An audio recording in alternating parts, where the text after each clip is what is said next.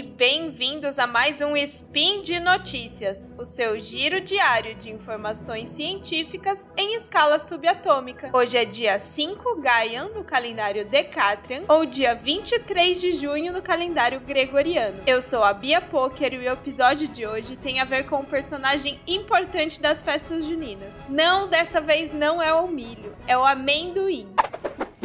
Speed Notícias.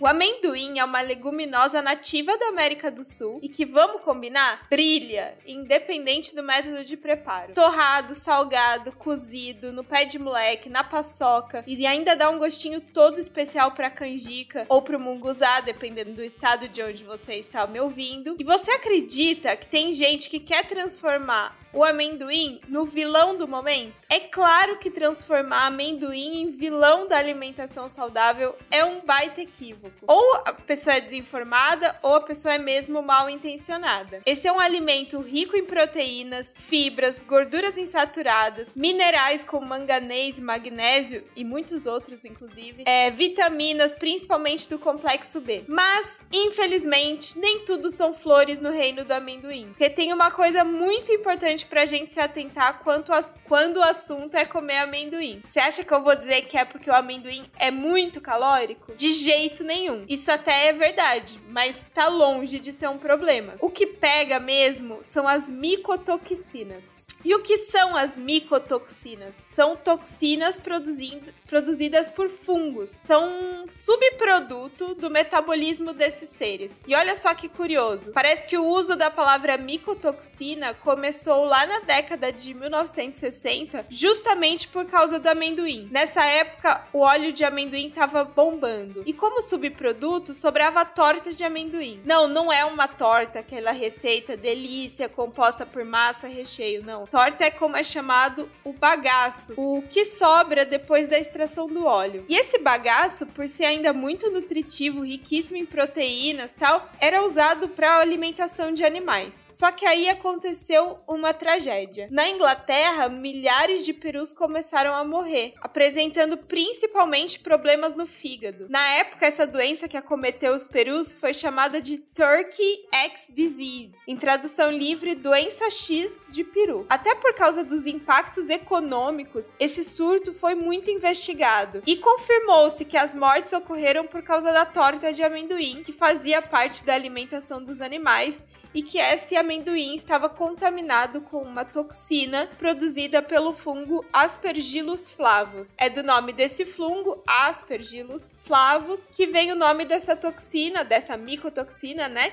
Que é denominada aflatoxina. Hoje a gente sabe que aflatoxinas são um grupo de muitas toxinas, não é uma só, e que outras linhagens de aspergilos podem produzi-las, apesar do Aspergillus flavus ser realmente o mais relevante. As aflatoxinas elas têm uma característica curiosa, elas são fluorescentes sob a luz ultravioleta. E aí as principais aflatoxinas foram nomeadas de acordo com a cor delas sob luz ultravioleta. Então foram chamadas de B1 e B2, que vem de blue, né, as azuis, e de G1 e G2, as green, são, né, que brilham, tem um brilho verde. Embora o gatilho para investigá-las tenha sido um caso de contaminação em amendoim, é importante falar que o amendoim não é a única vítima dos é, fungos que, que produzem aflatoxinas. Aflatoxinas podem ser encontradas em diversos alimentos que são super importantes para a alimentação humana, como feijão, arroz, trigo, algodão, sorgo, frutas e principalmente milho. Alimentos de origem animal, como carne, leite, leite, derivados também podem ser contaminados.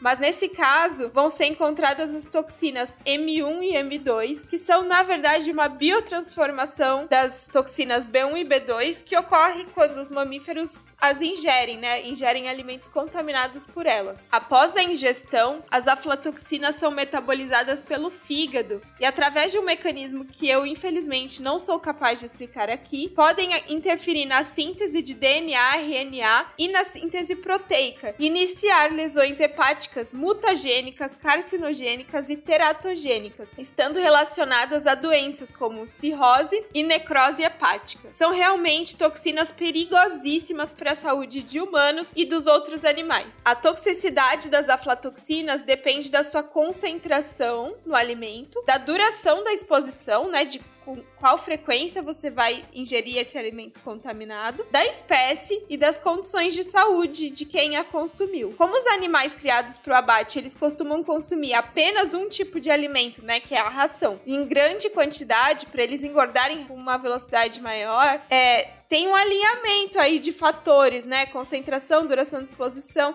às vezes até mesmo condição de saúde. E a gente percebe que faz sentido que o primeiro caso registrado, estudado, né, realmente investigado de surto por essa toxina ter sido em animais de abate, no caso o caso dos perus. Os fungos aspergilos, eles estão amplamente disseminados no ambiente, inclusive no solo onde os grãos são plantados. É, durante todas as etapas, desde o plantio, processamento, transporte e armazenamento, os alimentos podem ser contaminados por fungos micotoxigênicos, que são os que produzem micotoxinas. E mesmo que os fungos sejam eliminados do, do alimento, as micotoxinas elas permanecem, elas são super estáveis resistente mesmo aos processos de torra, por exemplo. Então, para destruir as micotoxinas, uma vez que elas estejam presentes, seria preciso, assim, carbonizar o alimento. Como é impossível eliminar a micotoxina do alimento, é, é fundamental evitar que os fungos a produzam. Os principais fatores que influenciam o crescimento fúngico e, portanto, a produção de micotoxinas são umidade relativa e temperatura, que podem ser mais ou menos gostosinhas para o fungo, vamos dizer assim. E tem também fatores que sensibilizam os cultivares, facilitando que os fungos se proliferem, como danos mecânicos e infestação por insetos. Esses itens são muito influenciados pela geografia, pela sazonalidade,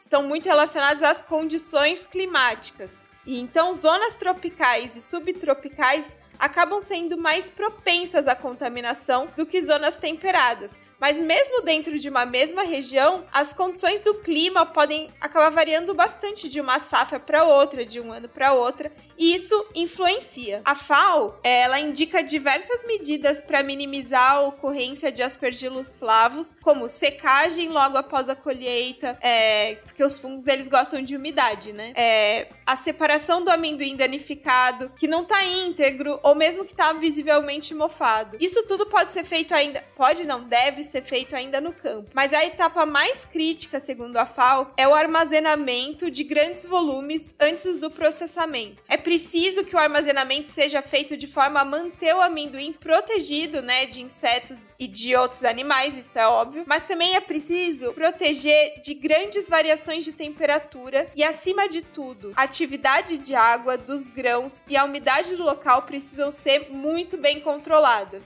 Idealmente, a atividade de água deve ficar abaixo de 0,7 e a umidade relativa abaixo de 70%, com temperatura entre 0 e 10 graus Celsius. Definitivamente não é tarefa fácil. Justamente por isso é preciso também fazer um ótimo controle de qualidade para detectar é, os alimentos contaminados antes de que sejam destinados ao consumo. Aqui no Brasil, desde 1976, a Anvisa estabelece limites máximos permitidos de aflatoxinas em alimentos. É, e tem limite máximo para alimentos, né, como o próprio amendoim, também o milho, mas também vários outros alimentos que, como tem um limite máximo estabelecido, podem ser fiscalizados pelas vigilâncias sanitárias. Essa legislação ela já sofreu diversas atualizações nesse período. Atualmente a que está em rigor é a instrução normativa número 160 do de 2022. Além dos esforços das instituições públicas, houve também uma iniciativa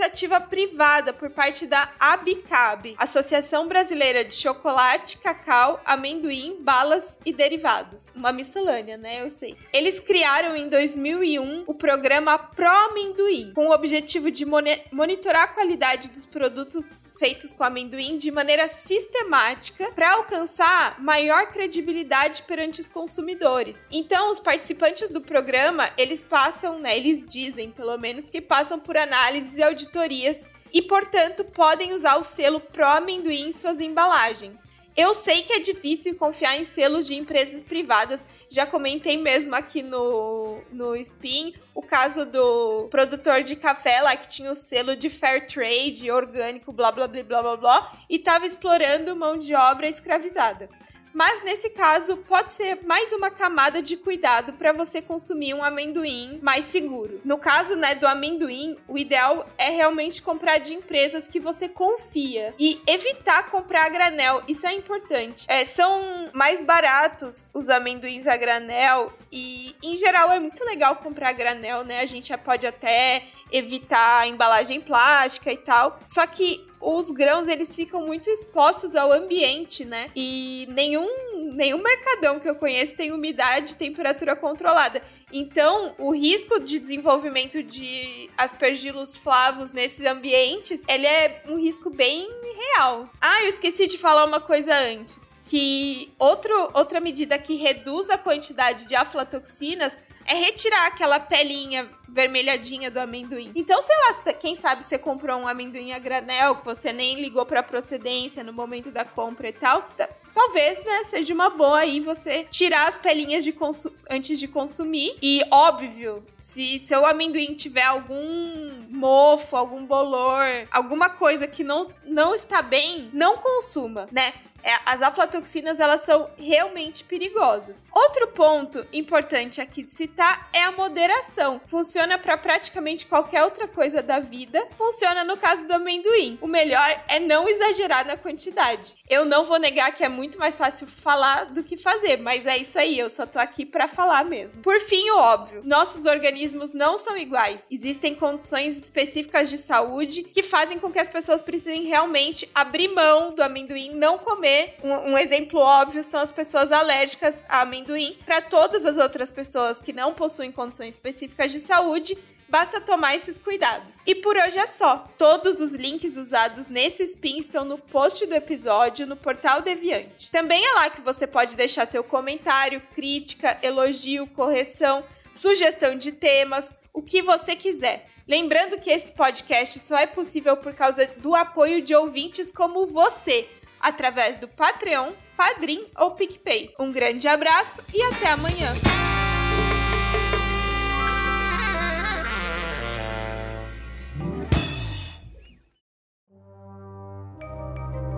Este programa foi produzido por Mentes Deviantes. deviante.com.br